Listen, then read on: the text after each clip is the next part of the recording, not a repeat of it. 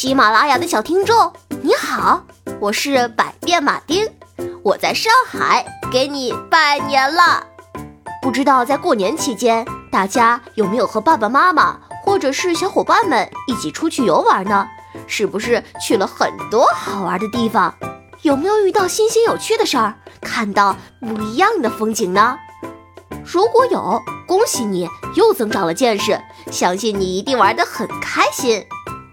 如果没有也没关系，你可以在家安安静静的听百变马丁的故事，因为我每天都会变成不同的人物，每天都会遇到很多有意思的事儿，有时候很惊险，有时候还需要勇气和智慧。